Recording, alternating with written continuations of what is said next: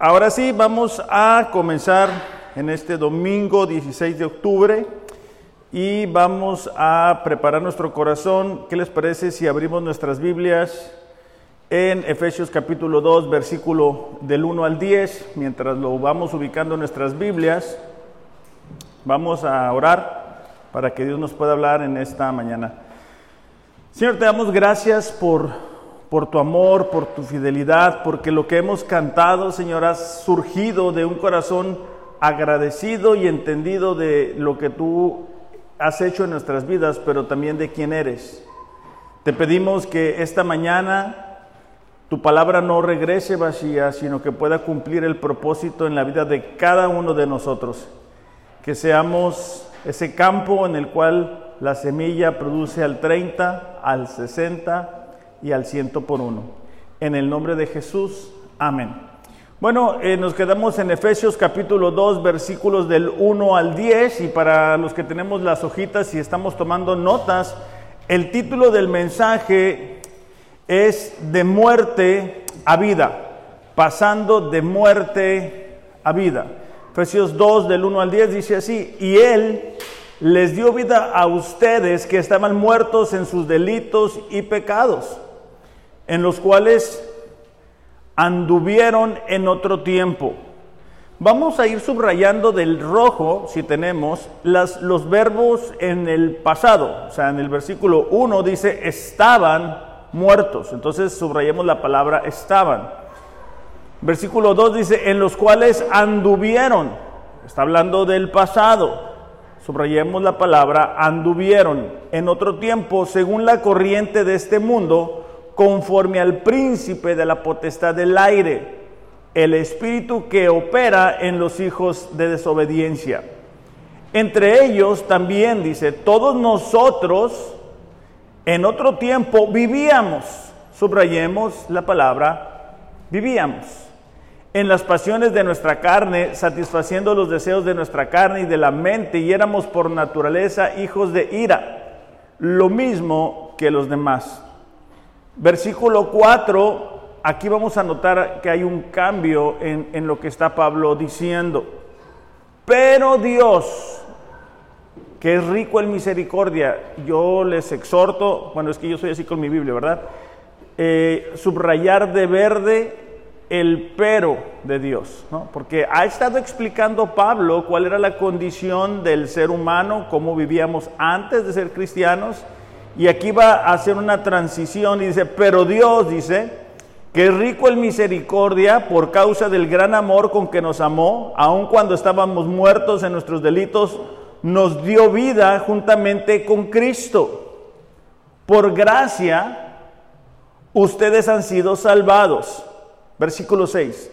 Y con Él nos resucitó y con Él nos sentó en los lugares celestiales en Cristo Jesús, a fin de poder mostrar en los siglos venideros las sobreabundantes riquezas de su gracia por su bondad para con nosotros en Cristo Jesús. Hemos dicho a lo largo de esta carta que constantemente Pablo hace énfasis a esta expresión, en Cristo. Un cristiano está en Cristo, tiene una nueva posición hablando espiritualmente. Versículo 8, porque por gracia ustedes han sido salvados por medio de la fe. Esto no procede de ustedes, sino que es un don de Dios. No por obras para que nadie se gloríe. Porque somos hechura suya, creados en Cristo Jesús para hacer buenas obras, las cuales Dios preparó de antemano para que anduviéramos en ellas. En estos versículos, Pablo está haciendo un énfasis que es muy importante para nosotros y les está describiendo a los efesios cómo ellos han pasado de muerte espiritual a vida espiritual. Constantemente hacemos énfasis en la salvación. Constantemente podemos llegar a cantar acerca de la salvación que tenemos en Dios. Pero el día de hoy quiero que de una manera más clara y detenida podamos, vamos a decir, desarmar cada uno de los componentes de la salvación, que veamos los aspectos de la salvación y que de esa forma nos pueda quedar más claro. Para eso Vamos a ir viendo algunos puntos que están claros en este texto. El primero de ellos es que la salvación es del pecado. Si estamos tomando nota en nuestras hojitas, el primer punto es que la salvación es del pecado, porque si decimos somos salvos, sí, pero salvos de qué? Versículo 1 de Efesios dice, Él les dio vida a ustedes cuando estaban muertos en delitos y pecados, en los cuales anduvieron en otro tiempo, dice, según la corriente de este mundo. Entonces, hemos estado hablando constantemente de que la paga del pecado es la muerte. Es importante para nosotros darnos cuenta que estábamos muertos en delitos y pecados, dice Pablo. No sé si ustedes han tenido la experiencia de estar en presencia de un muerto. ¿Cuántos de ustedes han estado delante, o sea, que alguien muere y tú estás ahí cerca? ¿Alguien le ha tocado eso? A mí me ha tocado y es uno de las de los momentos más difíciles para mí. Eh, recuerdo de forma particular cuando me tocó estar ahí y un ser querido ver que, que ya no estaba y ver la desesperación de la gente cercana y ver que quieren hacerle reaccionar, pero ya no reacciona, vaya, es insensible, o sea, ya no escucha, ya no puede hablar, ya no puede pensar, ya no puede caminar. Ok, e, este ejemplo lo, quiero hacer claro porque el pecado produce esa muerte espiritual en la vida de todas las personas. Nosotros mentimos, nosotros codiciamos, nosotros vemos cosas que no debemos de ver porque somos pecadores. Esa es nuestra naturaleza. Por eso es que no necesitamos que nadie nos enseñe a pecar. Así venimos de agencia. La gente eh, no se da cuenta que con frecuencia ellos están muertos espiritualmente. La salvación viene y nos rescata de ese estado de pecado. Por eso es que Jesús, cuando comenzó su ministerio terrenal, Él estaba hablándole a los pecadores. Él dijo, yo vengo a buscar a pecadores, yo vengo a predicar arrepentimiento. Cuando se encontraba con enfermos, por ejemplo, Él antes de concederle lo que necesitaban, hablando materialmente, él perdona los pecados. No, sé, cuando nosotros nos hablan de Dios y tenemos una mente que, que está ocupada en las cosas de la vida, tú dices, ¿sabes qué? Yo necesito dinero. Yo necesito esto, yo necesito aquello. Yo recuerdo que cuando a mí me hablaban de Dios y de lo que Dios podía hacer en mi vida, pero me ofrecían esto de que los pecados y todo eso, yo decía, no, es que yo no necesito eso. Yo lo que necesito es dinero, yo lo que necesito es esto, yo lo que necesito es aquello. Y eso es a razón de que la, la, mente humana es incapaz de entender su estado de muerte espiritual. Cuando vamos a hablar de la salvación a las demás personas, necesitamos ayudarles a entender que están en pecado, que están en esa muerte, porque son pecadores. Necesitamos darnos cuenta y, dar un viaje al pasado nosotros mismos, los que ya hemos nacido de nuevo, y recordar cómo era nuestra vida, porque Pablo dice, ustedes estaban muertos espiritualmente hablando, ustedes iban en la corriente junto con todo el mundo. Los últimos años se han caracterizado y se han distinguido no porque las cosas van para mejor, sino que la gente va para peor. O sea, la sociedad cada vez se aleja más de Dios, cada vez los que son cristianos estamos experimentando una corriente que va en contra de lo que nosotros creemos. Entonces Pablo está diciendo, antes ustedes iban junto con ellos, estaban muertos espiritualmente, estaban fallando en su manera de vivir. ¿Por qué? Porque son bueno, perdón, eran pecadores. Entonces, el hecho de cometer actos pecaminosos no nos convierte en pecadores. Cometemos actos de pecado porque somos pecadores. Por eso es que Jesús, el Mateo 12, 35, dijo, el hombre malo del mal tesoro saca cosas malas. Lo que nosotros hacemos exteriormente, que ahorita decía Areli, nuestra conducta, es el resultado de lo que hay en nuestro corazón. O sea, la forma en que yo me comporto, las prioridades en mi vida, la manera en que yo cuido a mi familia es el resultado de lo que hay dentro de mí. es ahí mismo en Mateo, pero eh, tres capítulos después Jesús lo dijo así. En Mateo 15, perdón, versículo 18. Lo que sale de la boca, del corazón sale. Esto contamina al hombre. Porque del corazón, dice, salen los malos pensamientos los homicidios, los adulterios, las fornicaciones, los hurtos, los falsos testimonios, las blasfemias. Ha sido notorio cómo últimamente personas que están en autoridad, hablando de nuestro país, han expresado su franca eh, idea que va en contra de los principios de Dios. Y te das cuenta cómo lo que está adentro de ellos es lo que expresan con su conducta. Yo me recuerdo, yo vengo de, un matrimonio, bueno, de un divorcio, mis papás se divorciaron. Y recuerdo haber experimentado, pues, el dolor que eso trae, ¿no? El, el, por ejemplo, no ver a tu mamá y tu papá como los demás compañeros de la escuela que van los dos a la junta, o que llegas a casa y una comida de papá, mamá, creo que en otras ocasiones les llegué a decir, durante muchos años, muchos años, yo pensé que la familia era que la mamá estaba en casa con los hijos y el papá vivía en otra casa. Y cuando yo miraba que el papá llegaba a casa, yo creía que era como un invitado y que se iba a ir. Hablo de cuando iba con los compañeros de, ah, de la escuela y estaba el papá ahí y yo miraba que se metía al cuarto y decía, pues que se le perdió, que se vaya a su casa. Eh, y eso me, produjo mucho dolor, muchas inseguridades. Pero a pesar de que, de que yo no quería eso para mi vida, yo me tuve que dar cuenta que iba exactamente al mismo lugar. A pesar de que aborrecía eso, a pesar de que me había producido gran dolor, yo iba a llevar a mi vida a un matrimonio donde iba a producir lo mismo porque era incapaz de cambiar por el pecado, dice aquí Pablo.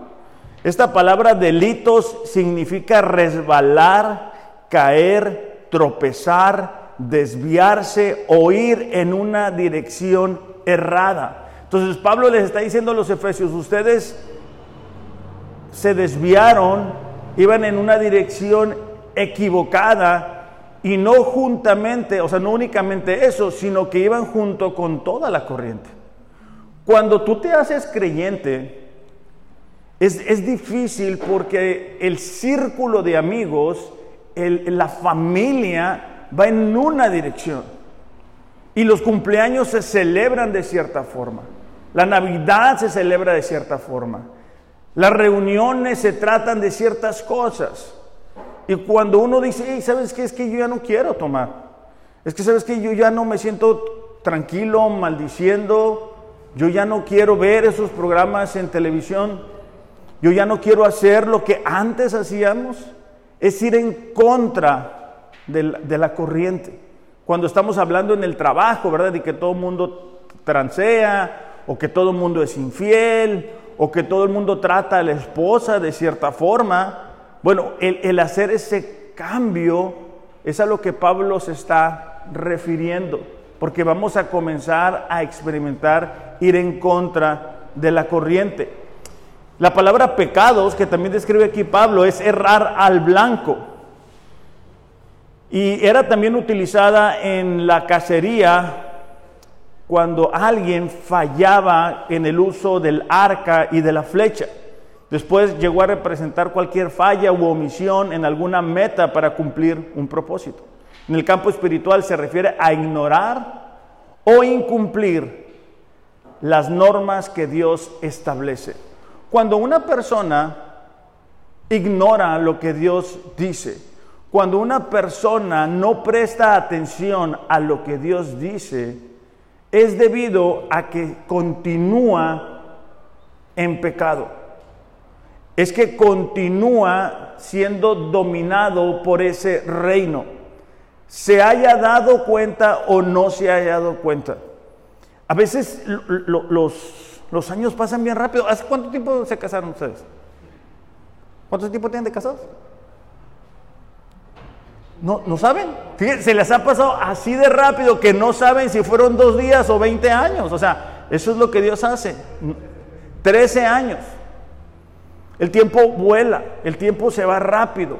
Y una de las estrategias del, del diablo es que pensemos que no hay que preocuparse por el mañana, que vamos a ser eternos, que no importa las decisiones que vayamos tomando, pero es una realidad que todos los días vamos poniendo un ladrillo a nuestra vida, un ladrillo a nuestro matrimonio, un ladrillo a nuestras relaciones interpersonales. Y es diferente cuando estamos sacando de nuestro corazón el pecado. Es diferente cuando somos gobernados por, ese, por esa idea de que lo que más importa es lo que tú quieres y que tú estés bien. Eso debe de ser uno de los principales cambios, de acuerdo a lo que Pablo está diciendo.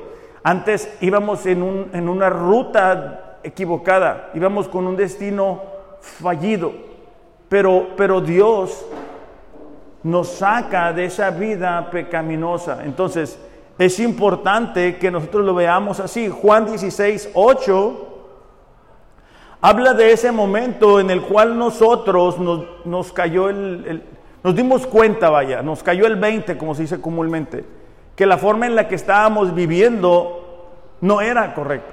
Yo no recuerdo, y creo que en otras ocasiones lo he dicho, cuántas veces a mí me hablaron de Dios y yo no prestaba atención, yo, yo estaba joven, yo decía, sí, me voy a acercar a Dios, pero más adelante, ya que esté más grande, ya que yo sienta que ya me voy a ir para arriba, entonces ahí me voy a poner a mano con el Señor y todo va a estar bien. Juan 16, 8 dice, y cuando el Espíritu Santo venga, Él va a convencer al mundo de pecado.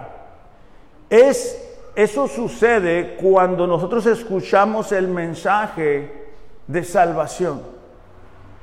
eso sucede cuando escuchaste una prédica, un consejo, leíste la Biblia y te diste cuenta que tu manera de vivir no es correcta. Que un día estaremos delante de Dios y te vamos a tener que rendir cuentas por eso. Y el Espíritu Santo trajo esa convicción a nuestro corazón. El Espíritu Santo nos cambió, nos confrontó con nuestra realidad. Todo el tiempo estuvimos así. Veámoslo de esta forma. Vamos a suponer que una persona va con el doctor y se hace unos estudios, unos exámenes y le presenta el resultado. Y el doctor le da un diagnóstico, le dice, que mira, tú estás enfermo de esto, de esto y de esto la persona estaba igual de enferma unos minutos antes de entrar a ese consultorio que después. La única diferencia es que es consciente de ello. Por eso es que mucha gente dice, no, yo no quiero ir con el doctor porque voy con el doctor y me dice que estoy enfermo. No, es que ya estás enfermo probablemente. Cuando el Espíritu Santo nos confronta con nuestra realidad, nos hace conscientes de eso. Dice Pablo que, esto es parte de lo que el enemigo hace, porque dice que estamos, estábamos bajo la potestad del espíritu del aire y eso hace referencia al diablo. El diablo últimamente ha sido más descarado, por así decirlo, y ha promovido estas nuevas ideas donde lo más importante es el ser humano, es lo que se le conoce como el humanismo, ¿verdad? Coloca al hombre por encima de todo lo demás y el hombre es la medida y el fin de todas las cosas. Cada persona es su propio jefe, su propia norma, si para ti está bien hacer esto, estás bien, no, no pasa nada, hazlo, puedes seguir adelante. Eres tu propio Dios, básicamente. Otra herramienta que el diablo utiliza es el materialismo. O sea, le atribuye gran valor a las cosas físicas, en especial al dinero. Por eso es que últimamente eh, hay mucha promoción a estas personas que te dicen, si tú quieres ser un trabajador o quieres ser un gran emprendedor y ganar mientras miras en la televisión, ganar dinero y, te van a seminarios y te enseñan cómo ganar dinero y todo se trata de dinero y todo el mundo anda atrás del dinero y quieren más horas y quieren otro trabajo y quieren más tiempo. ¿Por qué? Porque le atribuimos gran valor al dinero.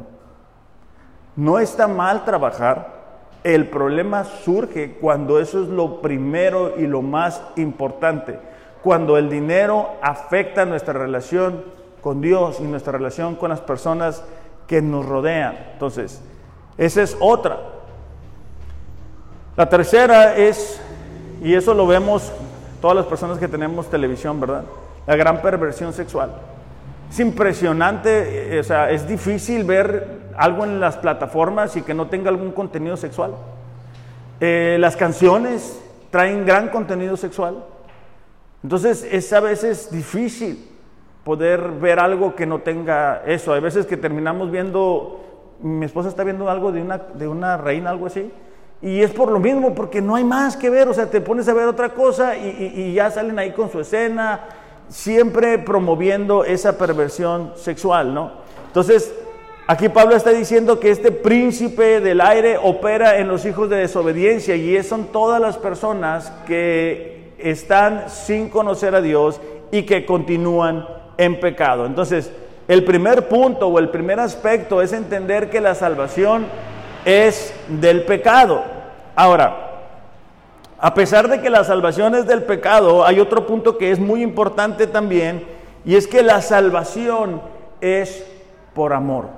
Efesios 2.4 dice, pero Dios dice que es rico en misericordia y por causa del gran amor con que nos amó, aun cuando estábamos muertos en delitos y pecados, nos dio vida. Ese es el pero de Dios a nuestra situación. No es que eras inteligente, no es que eres cristiano, no es que te interesaban las cosas de Dios, porque cuando nosotros no queríamos nada con Dios, éramos descuidados con Dios. Yo recuerdo haber estado en la iglesia y haberme estado quedando dormido, haber estado pensando en qué voy a cenar, qué voy a comer, a dónde voy a ir, porque tengo que estar aquí.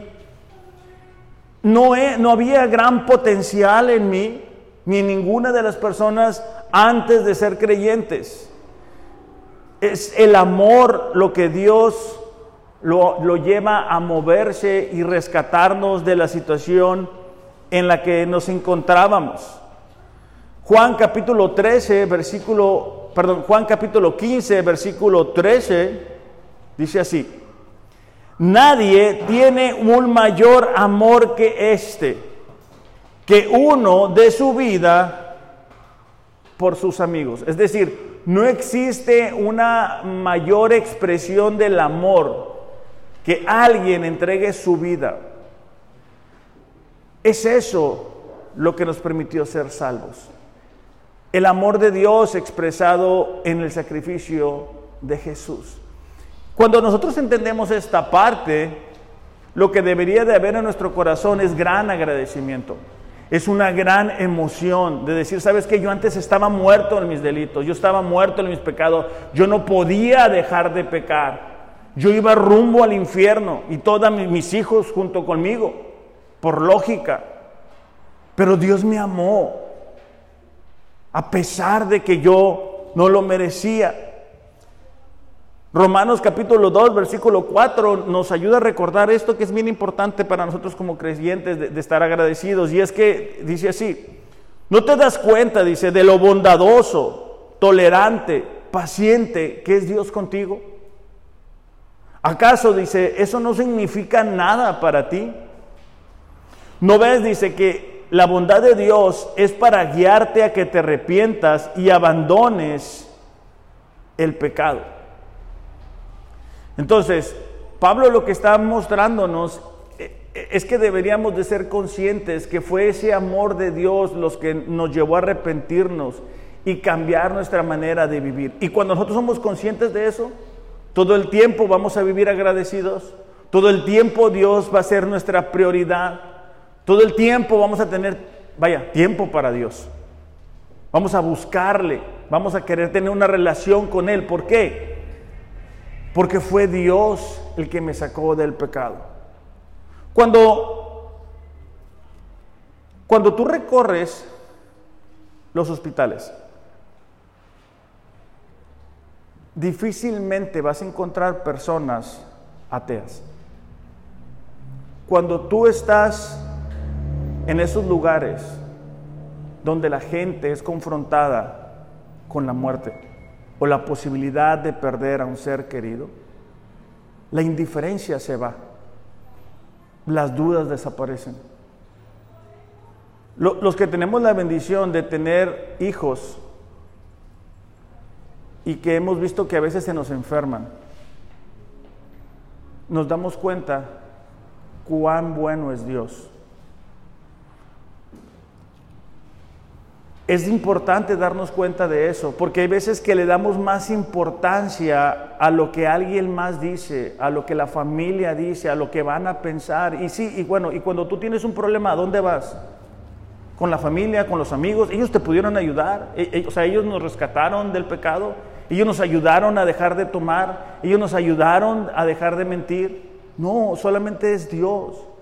Entonces, cuando nosotros estamos agradecidos, cuando nosotros somos conscientes de eso, podemos sentirnos amados. De hecho, primera de Juan, capítulo 4, versículo 19 dice, "Nosotros amamos porque él dice, nos amó primero." Cuando tú ves a alguien que está apasionado por Dios, es debido a que es consciente de que, de que Dios le amó primero. De que a pesar de nuestras fallas, a pesar de nuestros errores, es el amor lo que movió a Dios. De hecho, Juan 3:16, me imagino que todos se lo saben, dice, ¿verdad? Con claridad, de que Dios amó al mundo y dio a su Hijo unigénito pero fue por amor. De hecho, la Biblia es clara, dice que en el punto más bajo de nosotros es que Jesús vino y pagó por nuestros pecados. No había nada digno de nosotros. Eso es lo único que hace diferencia entre la gente que cree y que no cree. Número tres, es que la salvación es para tener vida. Efesios 2.4 dice, pero Dios dice que es rico en misericordia por su gran amor con que nos amó, aun cuando estábamos muertos en nuestros delitos, nos dio vida juntamente con Cristo. Eso es lo que Pablo dice cuando habla de estar en Cristo, que hay una novedad de vida, hay una nueva manera de vivir. Éramos pecadores, estábamos muertos, estábamos alejados de Dios, éramos recipientes de la ira, de acuerdo a lo que acabamos de leer en Efesios. Pero a pesar de estar muertos, Dios nos trae vida. Recordarán cuando, cuando la, la, historia del hijo pródigo, ¿verdad?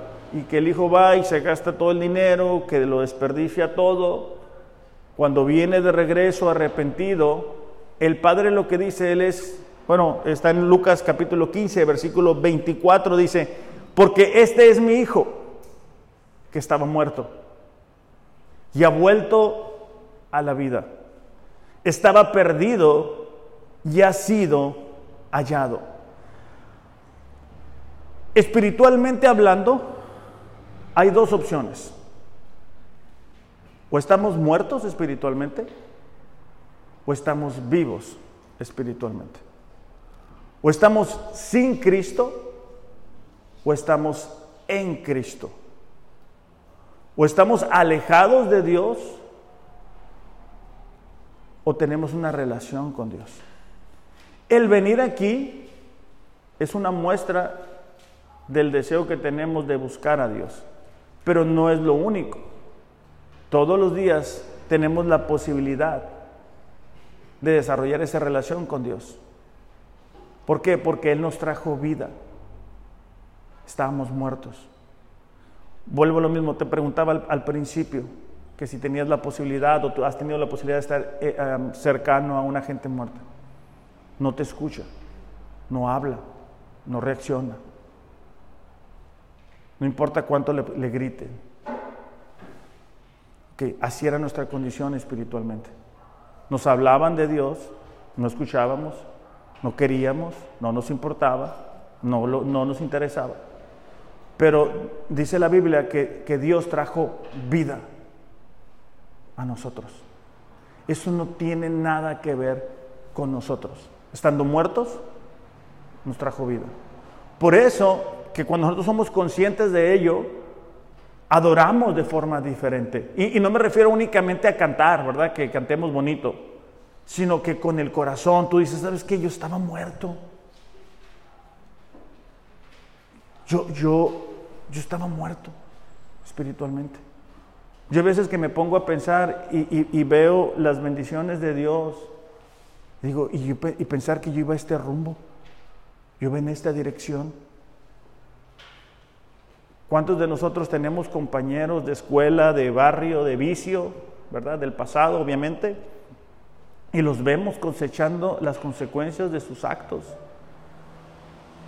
¿Por qué? porque éramos inteligentes, porque estudiamos una carrera, por nuestros mamás, por nuestro papá. ¿Por qué? No, porque Él trajo vida. Y, y cuando algo tiene vida, va a crecer. Hay veces que nos desesperamos porque le estamos hablando a gente que no es creyente como si fuera creyente. Pero cuando algo tiene vida, crece, reacciona, Aun cuando pecamos, sentimos algo en nosotros. ¿Por qué? Porque tenemos vida. Primera de Corintios, capítulo 2, versículo 14, dice esto. Pero los que no son espirituales, es decir, los que no tienen vida, los que continúan en sus pecados, no pueden recibir esas verdades de parte del Espíritu de Dios. Todo les suena ridículo y no pueden entenderlo usándome otra vez de ejemplo, yo me acuerdo cuando me hablaban de Dios y a mí se me decía súper ridículo. Me, se me decía una, tontada, una pérdida de tiempo.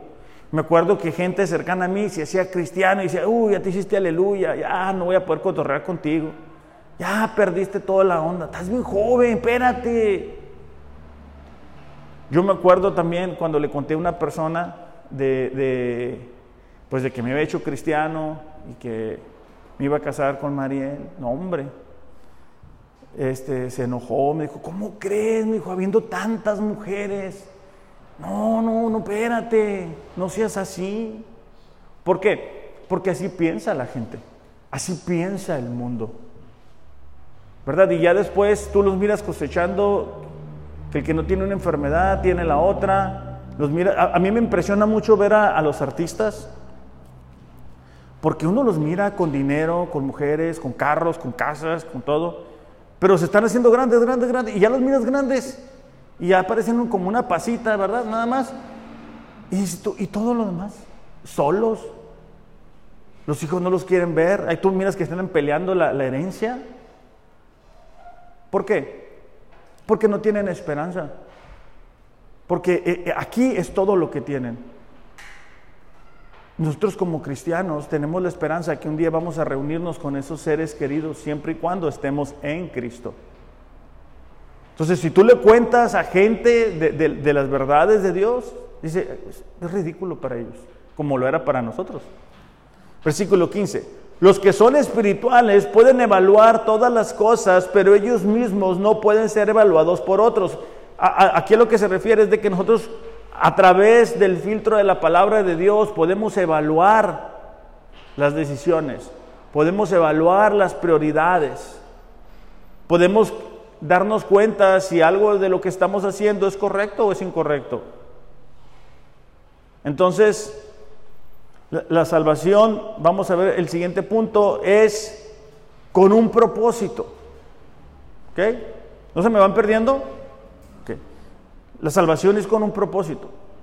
Efesios capítulo 2, versículo 6 dice, y con Él, dice, nos resucitó y nos sentó en los lugares celestiales en Cristo Jesús. Fíjate la siguiente parte.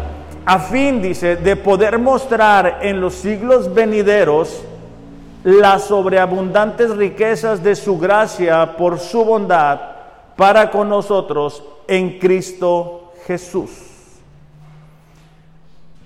La, la salvación tenía el propósito de mostrar la gracia de Dios. La salvación tenía como propósito el sacarnos del pecado y mostrar la gracia de Dios. Que la gente a nuestro alrededor se pueda dar cuenta y decir, mira, Él es este. Antes hacía esto, esto, esto. Antes estaba perdido, antes era un vicioso, antes estaba confundido, antes era bien grosero, antes era bien mentiroso. Pero ahora Él actúa de forma diferente. Entonces, eso permite darse cuenta a la gente de que Dios es real, de que Dios realmente nos cambió a nosotros internamente, que Dios realmente nos ha hecho nacer de nuevo. Ese es el propósito de la salvación. Cuando nosotros añadimos a tener que hacer cosas para ser salvos, entonces estamos diciendo que la muerte de, Cristo no fue suficiente y que tenemos que hacer esto o aquello. Tú no eres salvo por venir a la iglesia. Tú no eres salvo por venir a los grupos en la semana. Tú no eres salvo por orar. No, tú vienes el domingo porque eres salvo. Tú quieres venir el martes a los grupos porque eres salvo. Tú quieres orar porque eres salvo. Es algo que Dios ha producido primero en nosotros. Es ese cambio en nuestra manera de ver la vida. Pero eso no tiene nada que ver con nosotros. Eso lo que enseña es la gracia de Dios. Es el poder de Dios obrando. Fíjate cómo lo dice en 1 de Timoteo, capítulo 1, versículo 16. Dice, pero Dios dice, Tuvo misericordia de mí. Está hablando Pablo de, su ejemplo. Para que Cristo Jesús, dice, me usara como principal ejemplo de su gran paciencia. Con aún, dice, los peores pecadores. De esa manera, otros se darán cuenta de que también pueden creer en Él y recibir vida eterna. Pablo estaba diciendo que yo era un perseguidor de la iglesia. Pero Dios fue tan rico en su misericordia que por su gracia me cambió. Y ahora soy un, predicador, soy un apóstol, estoy haciendo discípulos. Pero eso no es por mí, dice Pablo. Eso es la gracia de Dios actuando en la vida de una persona. Por eso es que cuando alguien dice que es creyente, pero no se comporta como tal, yo les comento, no has nacido de nuevo. El Espíritu Santo no está habitando en ti. ¿Por qué? Porque cuando eres nueva criatura, la gracia de Dios se puede ver en tu vida. Una nueva forma de pensar, una nueva forma de vivir, nuevas prioridades, nueva forma de pensar. Pablo en los primeros versículos ha dicho que antes estábamos muertos en nuestros pecados y que seguíamos los deseos de nuestra carne, los deseos de nuestra mente, porque cuando estamos pecando, solamente estamos pensando en formas de, seguir pecando. ¿Cómo puedo transear a esta persona? Ah, si tenemos un negocio y viene un cliente y le miras el carro y le miras qué ropa trae, ah, a este le puedo cobrar más. Estamos pensando nada más en eso. Cuando Dios nos cambia, cambia nuestra manera de pensar. Tiene que haber un, cambio. Y ese cambio no es para que la gente diga, ah, mira, qué buena persona, Nefi, qué inteligente. No, es para que la gente diga, mira, qué gran Dios tiene esta persona. Está muy de moda decir, no, es que Dios es amor y, tú tienes un gran potencial y Dios te ama. No, bueno, es que esa es la mitad de la película. Cuando, cuando Jesús se encontraba con personas, cuando Jesús se encontró, por ejemplo, con el joven rico y dijo, bueno, ¿qué tengo que hacer, verdad, para heredar el reino? Dice que Jesús le amó y le explicó lo que tenía que hacer, despojarse de lo que era más importante para él. Jesús no le dijo, bueno, pues síguele así, síguele así y, vente los domingos, nada más. No. Jesús le confrontó. Y eso es la gracia. Nosotros somos salvos por gracia. No hacemos nada para merecerlo. Fue Jesús. Entonces cuando, cuando nosotros entendemos esa parte, la gente se puede dar cuenta y decir, es más, mira, yo, yo lo veo hasta cuando conozco a los hermanos de algunos de nosotros. Y te das cuenta la diferencia cuando alguien está en Cristo y cuando alguien no está en Cristo su manera de pensar, sus prioridades, la forma en que decide las cosas. Y eso no nos debe de llevar a decir, ah, mira qué inteligente es Ariel. No, eso nos debe de llevar a decir, oye, ¿quién es tu Dios? Porque cuando nosotros contamos cómo nos divertíamos pecando, lo que, cuando alguien nace de nuevo, ¿verdad? Lo que surge es vergüenza. O sea, cuando nosotros nos acordamos, no, sí, yo me acuerdo que me las echaba bien heladas y bien trucha, bien inteligente. Y te da vergüenza decirlo. Entonces, esto, iglesia, tiene como propósito mostrar la gracia de Dios. De hecho, Pablo, en 1 Corintios capítulo 15, versículo 10, no, no lo tienen que buscar. Pablo dice, yo he trabajado más que todos, pero no he sido yo ha sido la gracia de Dios. ¿Por qué? Porque Pablo entendía que esa gracia que le había rescatado seguía obrando en él, seguía trabajando en él. Entonces, un componente que es vital, es súper importante, es el más importante, es la gracia. Dios te quiere salvar no por tu gran potencial, no por tu gran futuro, no por tus estudios, sino para mostrar su gracia a las demás personas. Otro componente, ya estoy terminando, es que la salvación es por fe. O sea, nosotros no hacemos algo para ser salvos. Efesios 2.8, y creo que la mayoría de nosotros conocemos este texto, dice, por, porque por gracia, dice, ustedes han sido salvados por medio de la fe. Y esto no procede de ustedes, sino que es un don de Dios. Vuelvo al mismo ejemplo. Pablo comenzó diciendo, nosotros estábamos muertos, ¿verdad? He, preguntado en varias ocasiones que si han estado en contacto con un muerto. Dijimos que sí algunos. Ese muerto no puede hacer nada, no puede reaccionar. Lo que Dios hace es poner la fe en nosotros para poder creer en Él porque estábamos muertos en nuestros delitos y en nuestros pecados. Todos sabemos, o la mayoría de nosotros sabemos, Juan 3:16, de tal manera amó Dios al mundo que envió su único Hijo para que todo aquel que en él crea no se pierda, mas tenga vida eterna.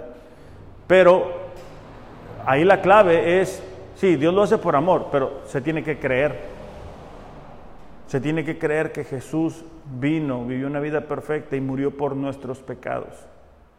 Y aquí volvemos al punto de Corintios que nos enseña, ¿verdad? Que eso para la gente que no es creyente es algo ridículo, es algo exagerado, no tiene sentido. Mm, si yo fuera Dios, mucha gente dice, pues hubiera perdonado todo, sí, por eso es que nosotros no somos Dios. Es por fe, es creer en ese sacrificio. No hay otra manera de ser salvos, no es por obras. Hay gente, ¿verdad?, que, que piensa por ejemplo, hay gente que, va y, se confiesa todos los domingos. ¿Para qué? Pues para ser salvos. Y toman la, la ¿cómo se llama? La, ¿cómo? la hostia. Pero sí, pero, pero ¿para qué? Entonces, somos, somos salvos por gracia, pero tenemos que creer. Tenemos que creer en ese sacrificio. ¿Ok? Y con esto ya estoy terminando. la salvación, dice, es para buenas obras. Efesios capítulo 2, versículo 10 dice, porque somos hechuras suya. Nueva traducción viviente dice, somos su obra maestra, creados en Cristo Jesús para hacer buenas obras. O sea, la razón que fuimos creados en Cristo Jesús, la razón que se nos trajo de muerte a vida, es para realizar buenas obras las cuales Dios preparó de antemano para que anduviéramos en ellas. O sea,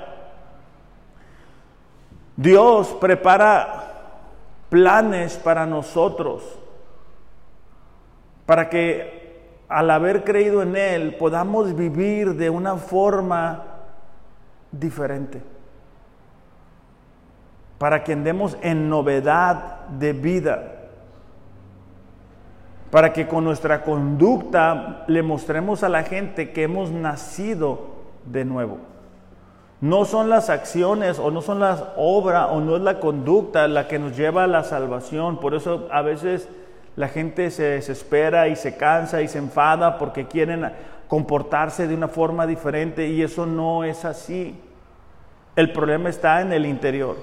Mateo 5:16 dice, así brille la luz de ustedes delante de los hombres, para que vean sus acciones o sus buenas acciones y glorifiquen a su Padre que está en el cielo. Es decir, Jesús está diciendo, la gente cuando vea su conducta se van a dar cuenta, hey, sabes que esta persona era, estaba bien pirata, era bien grosero, era bien tranza, era bien mentiroso y mira ahora cómo se comporta, tiene su vida en orden. Cuando Jesús encuentra un endemoniado, dice que rompía las cadenas, nadie podía con él y después se lo encuentran y dicen que estaba en su, en su sano juicio. ¿Por qué? Porque había tenido un encuentro con Jesús. Su vida había cambiado para siempre. Entonces, la salvación es para buenas obras. No es como que, ah, bueno, Dios va a ver mi corazón y entonces voy a estar bien, no importa que diga mentiras, que vaya a lugares que no debo de ir, que me tome unas cervezas, que diga eh, maldiciones, no importa, no, sí importa, porque lo que estamos haciendo exteriormente es el resultado de lo que está interiormente. O sea, tú no puedes decir groserías y, y no sentir nada en el interior. De hecho, Juan capítulo 15, versículo 8, dice que Dice, en esto es glorificado mi Padre, en que den mucho fruto. Fíjate la siguiente parte. Y así prueben que son mis discípulos. No es para hacernos discípulos, es para mostrar que somos discípulos. Es para enseñar. Mi, mi familia.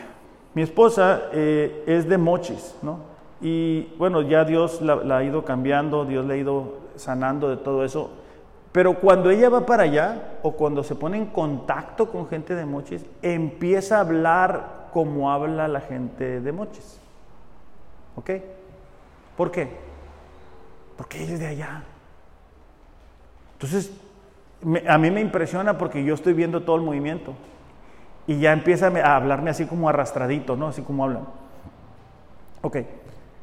Cuando nosotros somos creyentes, nos comportamos de cierta forma, no para ser salvos, sino porque somos salvos. De, hecho, mm, hace rato veníamos platicando. Ariel, ¿puedes pasar, por favor? Y, decíamos, mm, ¿por qué a pesar de que a veces las cosas o las circunstancias no son como uno desea, ¿Por qué no abandonamos a Dios? ¿Por qué, a pesar de que muchas veces nos hemos sentido cansados, no dejamos de venir a la iglesia? ¿Por qué? Porque es el Espíritu Santo habitando en la vida del, del verdadero creyente. Entonces, esas obras, esa conducta, esa forma de actuar, le enseña a la gente que hemos nacido de nuevo. Sea, por ejemplo, a mí me, ha tocado que me invitan a, salir, que me invitan a tomar. No me llama la atención. no, no, no me siento cómodo. Hay veces que, que, que, que tengo que tratar eh, con alguna mujer y le digo, y la, digo a Ariel, Ariel, agua salió porque viene una, muchacha para que te pongas trucha, para que me ayudes, para, para yo. ¿Por qué? Porque ya no me siento cómodo. ¿Okay? Entonces, las obras no nos garantizan la salvación, son una muestra de que hemos sido salvados. Primera de Pedro 2.12 dice así, mantengan, dice, entre los gentiles una conducta irreprochable, a fin de que en aquello que les calumnian como malhechores, ellos, por razón de las buenas obras de ustedes, al considerarlas, glorifiquen a Dios en el día de la visitación. Pedro estaba diciendo, ok, ustedes van a seguir viviendo en un mundo que no conoce a Dios, que está alejado de Dios, pero tienen que asegurarse de mantener una conducta irreprochable que a través de sus obras. Entonces, iglesia, e, el deseo de mi corazón y, y, lo que nosotros descubrimos aquí en la palabra es que debemos de, siempre tener presente esto. ¿Cuál era nuestra condición antes de ser salvados? ¿Cuál era nuestra condición? Estábamos muertos en nuestros delitos, íbamos junto con todos, estábamos alejados de Dios, éramos hijos de la ira. Pero, pero, versículo 4 dice, pero Dios que es rico en misericordia, los amó y los salvó ¿Cuál es nuestra nueva posición en Cristo? Somos nuevas criaturas, hemos nacido de nuevo, tenemos una nueva relación con Dios, hemos pasado de muerte espiritual a vida espiritual. ¿Eso por qué? Por gracia. Dios tuvo gracia con nosotros. Dios nos amó por razones que nosotros no llegamos a entender. Dios quiso usar tu vida a, a través en tu trabajo, con tu familia. E, el problema es de que cuando yo olvido quién soy en Cristo, mi tendencia va a ser regresar a actuar como lo hacía antes. Porque fueron muchos años de practicar la mentira, fueron muchos años de practicar el egoísmo, la envidia. Entonces cuando a mí se me olvida quién soy, comienzo a actuar como actuaba antes.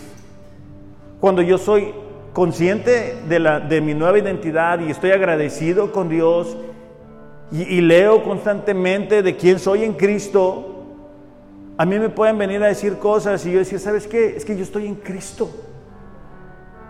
Yo soy una nueva criatura.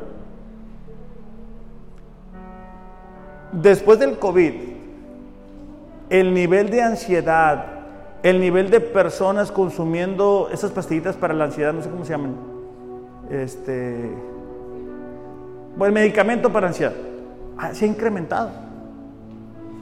¿Por qué? Porque no tienen otra forma de callar su conciencia. Yo, tuve la, oportunidad de ver personas que se comenzaban a drogar ver personas que comenzaban a emborracharse. Y ellos lo hacían solamente para poder callar la voz de su conciencia, para olvidarse de su realidad, olvidarse de su presente. Y por algunos momentos tener paz. Gracias al sacrificio de Cristo Jesús, por cada uno de nosotros, nosotros no necesitamos eso. Porque Él quiso mostrar su gracia. Seamos conscientes, iglesia. Seamos agradecidos porque se ha pagado un alto precio por nosotros. Vamos ahora. Señor, te damos gracias en esta mañana porque hemos estudiado acerca de la salvación. Hemos podido recordar, Señor, que que estábamos muertos en nuestros pecados, en nuestros delitos, pero que tú tuviste misericordia de nosotros y a fin de mostrar tu gracia, a la gente que nos rodea. Nos rescataste de esa manera de vivir. Señor, yo te pido por las personas que están aquí, pero también por las personas que nos ven a través de las redes sociales.